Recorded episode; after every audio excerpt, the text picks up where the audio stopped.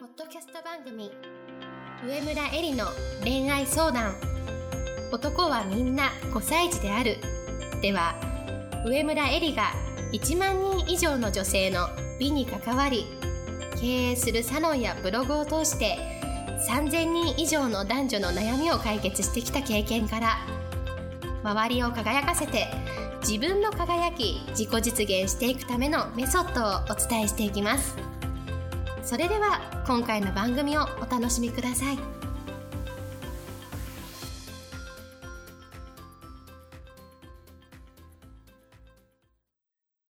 こんばんは、上村えりです。今日もポッドキャスト上村えりの恋愛相談男はみんな5歳児であるを始めたいと思います。それではいつも通りアシスタントの君代さんから今日の質問をお願いします。はい、今日の質問は、私は今、交際1年3ヶ月ほどの彼氏と同棲しており、先月プロポーズをしてくれたのですが、彼の金銭感覚に対して不安があり、前に進めずにいます。それは、彼が同棲前の2年間ほど、家賃とは別でほとんどの給料を自由に使っていたようなのです。現在の彼は至ってつつましく女遊びができるようなタイプでもないと感じているのですが、何にお金を使っていたのか聞いてもわからないと言っています。そもそも1年前のことを覚えてないという感覚が信じられないでいます。私自身がお金に細かい性格なのは自覚しているのですが、そんなに気にしなくてもいいことなのでしょうか？彼を信じるしかないとは分かっていながら何か隠されているのではと不安がなかなか消えません。また、これから一生を共にしていくと思うと、漠然と不安があります。エリさん、教えてください。はい、ありがとうございます。はい。まずプロポーズをされたっていうのは、うん一つその女性として、はいね、この彼氏から見て一生共にしたい人うんうんというふうに思ってもらえたっていうことだから、うん私はこれは一つ自分にとってのその自信というか、うん。にしてもいいのかなというふうに思うんですね。はい。でもやっぱりそのどうしても結婚前というのは本当にいろいろ心が揺れ動かしや動きやすい時期なんですよね。うん。で大体そういう時は自分のことを棚に上げて、うん。相手の不足している部分とか欠点ばかりに目がいっちゃって、うん。でその欠点とか不足している部分が自分の幸せを将来すごく脅かすんじゃないかというふうに思ってるんだよね。でもそれって結局矢印が自分に向いてんだよね。自分を守ろう、自分を防御しよう。うんもちろん自分を守ることは大事なんだけれども、はい結婚っていうのは自分だけの幸せじゃなくて、うんまず2人の。で子供ができたら子供を含めて、新しく家族築く家族。うん。うんそしてそれを取り巻く関係者のみんなの幸せを最大化にしようと努めることだから、自分の幸せを追求するうん。だったら結婚しない方がいいですよ。うん。うん。だっていろいろ譲歩しなきゃいけないことも、譲らなきゃいけないこと我慢しなきゃいけないことなんて結婚するになったらうん。たくさんありますからね。うんうん独身でいて自由にね、やってる方がいいに決まってるんです。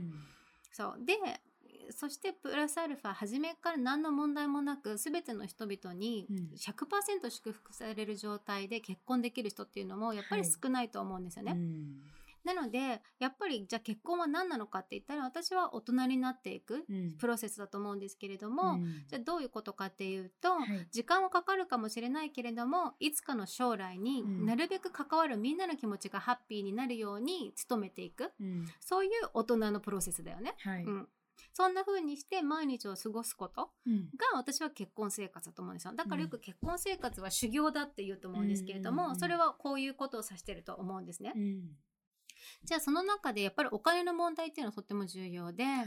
やっぱりそのお金の切れ目が円の切れ目っていうような状況をよく目の当たりにします、うん。じゃあどうしてこういう風なあのお金の問題が出てくるかっていうと、そもそものお金に対する価値観の違いなんですよ。うん。じゃあ何かっていうとん。大きく分けて2つあって、1つの価値観1というものははい例えばお金に対してこういうイメージを持ってます。うん。それはお金を扱うと減るもの。うん。だからお金はできるだけ貯めておくもの、うん。でそのためには我慢することが美徳で他人のためにあんまりお金を使うことはしなくて貯金があれば安心うんと思っている価値観、はい。で価値観にはお金は自分を幸せにしてくれるもの、うん。選択肢を増やしてくれるもの。うん。必要であればお金を出し惜しみしない。うん。必要な時に必要なタイミングで必ず得られるもの。うん。だからお金っていうのは他人を喜ばせたら増えるものだから自分の手持ちが少なくても他人のために使える。うん。お金も大事だけれども他者のとのつながりや信頼が人生を豊かにしてくれるという考え方を持ってる人、うん。で価値観1にどちらでもいいんですよ、はい。究極的に、うんうん。なんだけれどもこの価値観がずれてるとうん。カップルで、うん。それはやっぱりうまくいかないんじゃないかなというふうに思います、でこれはあのお金ってことを取り上げたけれども、はい。愛とか友情とかチャンスとか仕事とかいろんなものに置き換えられると思うんですけれども、うん。価値観1は何かって言ったらはい。不足うん。つまり恐怖とか不安に注目しているものの見方。うん価値観2は豊かさ。うん愛とか信頼に注目しているものの見方考え方なんですよ。うん。だからあのお金だけじゃなくてどっちに注目するような思考があるか、感情の癖があるかってことをお互い理解しとかないと、はい。結婚生活これから進めていっても、うん。たくさんの問題があると思います。うん。で何回も言うけれども別にどっちが正しいとかっていうことはないんですよ。はい。よくやっぱり成功法則みたいな本を読むと、ね、豊かさに注目しましょうってあるけれども、多くの人はやっぱり不安に注目するようになっていると思います。うん。でそれは今までの過去の経験とか周りの人親教師から言われてきたことでもあると思うんですけれども、うん。将来の不安に対処するそのために消極的に行動する、うん。例えばお金だったらあんまり使わないで貯金しましょう。うん。っていうふうにやっぱり言われて生きてきたんで、うん。うん価値観一致っていうのはすごくごく普通の人の考え方だと思うんですよね。うん。だから別にそう思ってる自分を否定する必要はないわけですよ、うん。今の話で言うとね。うん。ただあの自分の彼氏がねもしかして価値観1うん。じゃなくて価値観2の可能性があるんであれば、うん。どういうことに対して彼はお金を使うことがあのワクワクするのかとか良いと思ってるのかを聞いてあげないと、うんいつまでも不信感と不安のままで生きていってもうん何の解決にもなんないのでね。うんでじゃあ価値観2の人考え方でお金を使っている人っていうのは、はい。その人の銀行口座の貯金残高が今あんまりないとしても、うん。例えば違った形になってうん。蓄積されてるんですよ。うんじゃあその違った形っていうのは何かっていうと、うん。人間関係の信頼度とか愛され度、うん。知識とか経験の豊かさうん。とか引き出しの豊富さ。うん。チャンチャンスに飛び込む勇気うん。とかピンチをチャンスに変える前向きな考え方？うんなどなどなんですけれども、はい。でこういうものってき例えば知識とか経験とかも例えば海外旅行に行くとか、うん。本を買うとか、うん。映画を見るとかセミナーに行ってみるとか、うん。お金を使って経験を増やすからうん。引き出しが増えるわけじゃないですか。うんいろんな人とご飯を食べに行くから、うん。例えば時にはあの年下の人だったらおごったりするから、うん。ね信頼関係が生まれたりとか愛されるわけじゃないですか。うんだからお金は実際使ってるんだけれども、うん。違うものに置き換えられてるわけですよね。うんでこういう置き換えられているものがあるんだったら、うん。それはお金じゃないち貯金じゃないですか、うんそれは行動次第でお金にいくらでも変換できるものなんですよ、例えばビジネスをやるんだったら、はいお友達がたくさんいる人人脈が豊富な人の方がうん。ビジネスうまくいきやすいですよね、うん例えばお店開いても、うん。明日からお客さんを来てもらえる人は、うん。お友達が少ない人か多い人かって言ったら多い人じゃないですか絶対に、うん。自分にしかお金を使わない、うん。今までお金を出し惜しみしてきた他人に絶対おごらない人っていうのは、うん。例えばビジネスをやったとしてもお友達がそんなに多くないし、何かあった時に駆けつけてくれる人が少ない可能性が多いから、うんうまくいかない可能性が多いよね。はい。だから銀行口座の残高だけを見てその相手を決めるわけじゃなくてその人がどういうつもりでお金を使ってるのか、うん。どういう考え方でお金を使ってるのかに注目しないともったいないというふうに私は思います。うん。もったいないしその人の本当の本質が見えてこないうん。というふうに思います。うんで例えば同棲前に彼がお給料の大半をよくわからないものに使っていたとして、はい。でもこの価値観2の考え方であれば私はそんなに気にすることがないんじゃないかなと思うんですね、うん。さっきの理由で。うん。でまた彼がその価値観2のような考え方を持っているんだったら、うん。その部分を掘り下げて聞いてあげるのがいいと思うんですよ。うん。自分が安心するためにも。例えばどんな夢があるのかとか。うん。なんでそういうふうにあのいろいろ経験とか知識を豊かにして、うん。とか友達を増やして何をしたいのか。うんでその夢に共有できたりとか共感できたら、やっぱりできる限りサポートし合えるっていうのが結婚のいいところでもあると思うからね。うん。それが高め合うパートナーシップでもあるわけだから、うん。自分を守ろうとして彼のねお金の預金貯金残高を見ていい悪いを判断するのは私は人としてもったいないなというふうに思います。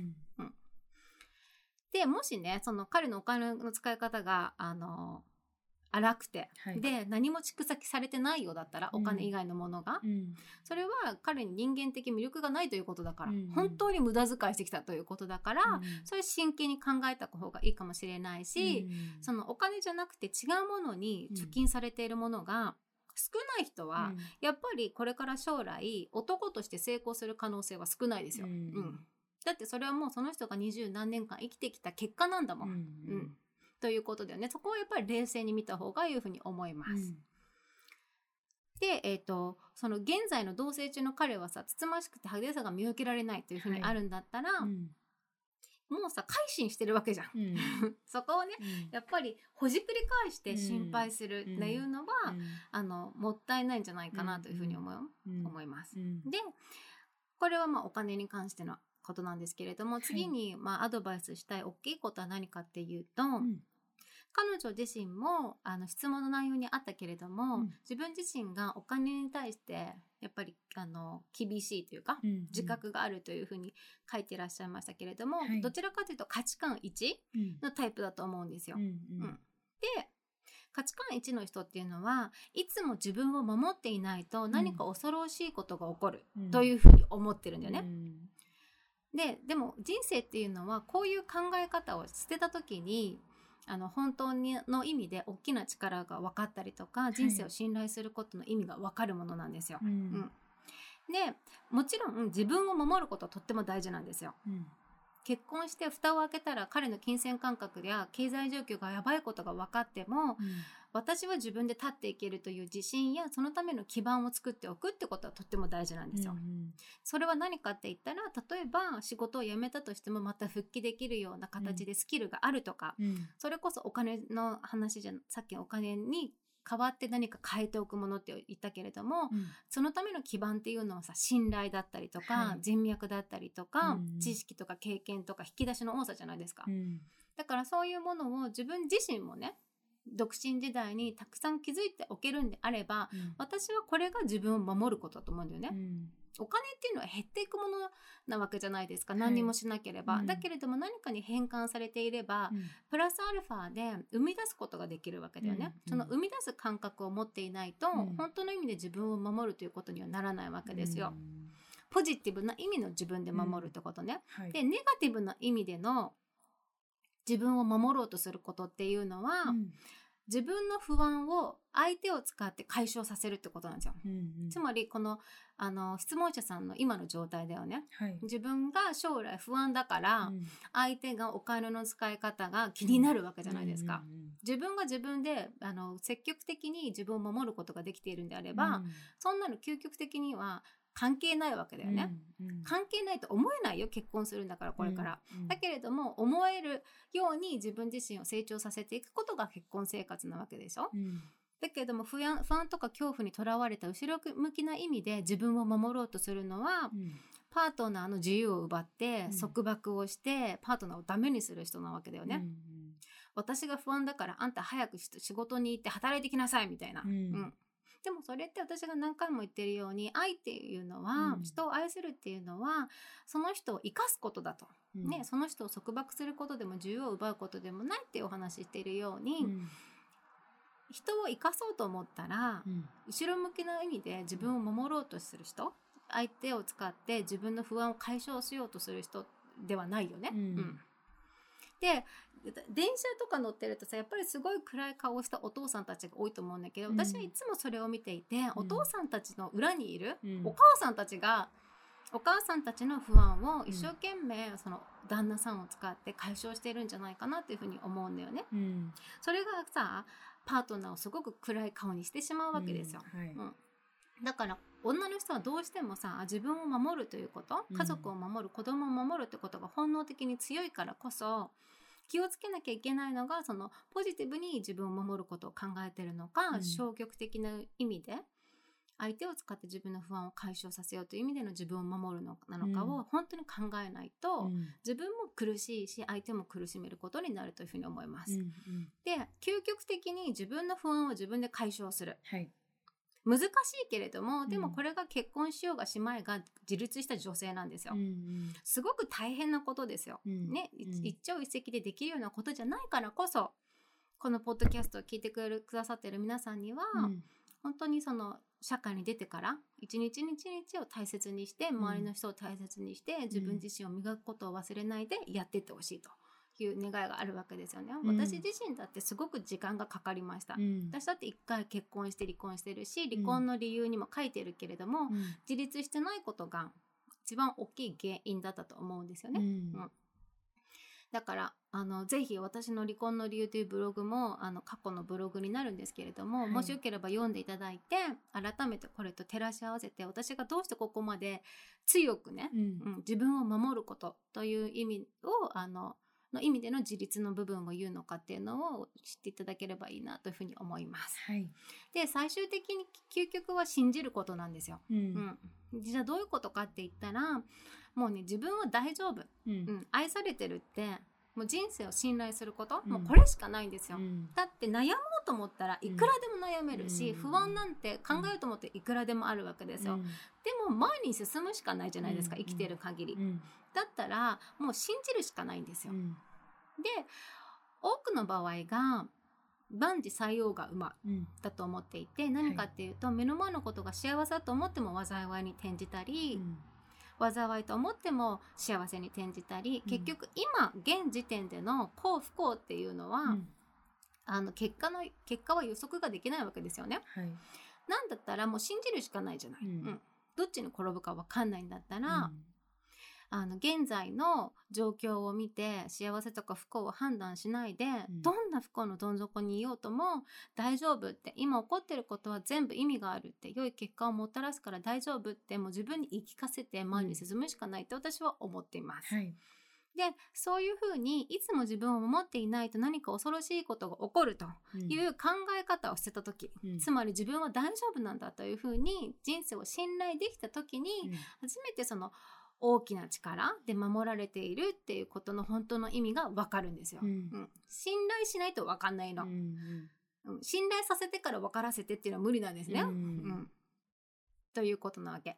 でまあ最後なんですけれども、はい。結婚する前に不安があるんだったら、うん。結婚をやめた方がいいと思います。うんなんだなぜなら結婚っていうのは不安を解消するためにやるものじゃないんですよ。はいそしてもう一つ大きい理由は何かっていうと、うん不安を見る人っていうのはどんな状況でも不安を見るんですね。うん周りの人がどんなに恵まれているって思ってくれててもやっぱり不安を見るんですよ。うんつまり状況とか相手とか環境は関係なくて自分の世界の見方、いものの捉え方の癖なんですね。うんだからまだこの質問者さんはどうしても不安が目につくうん。考え方を持っていると思うので、はい。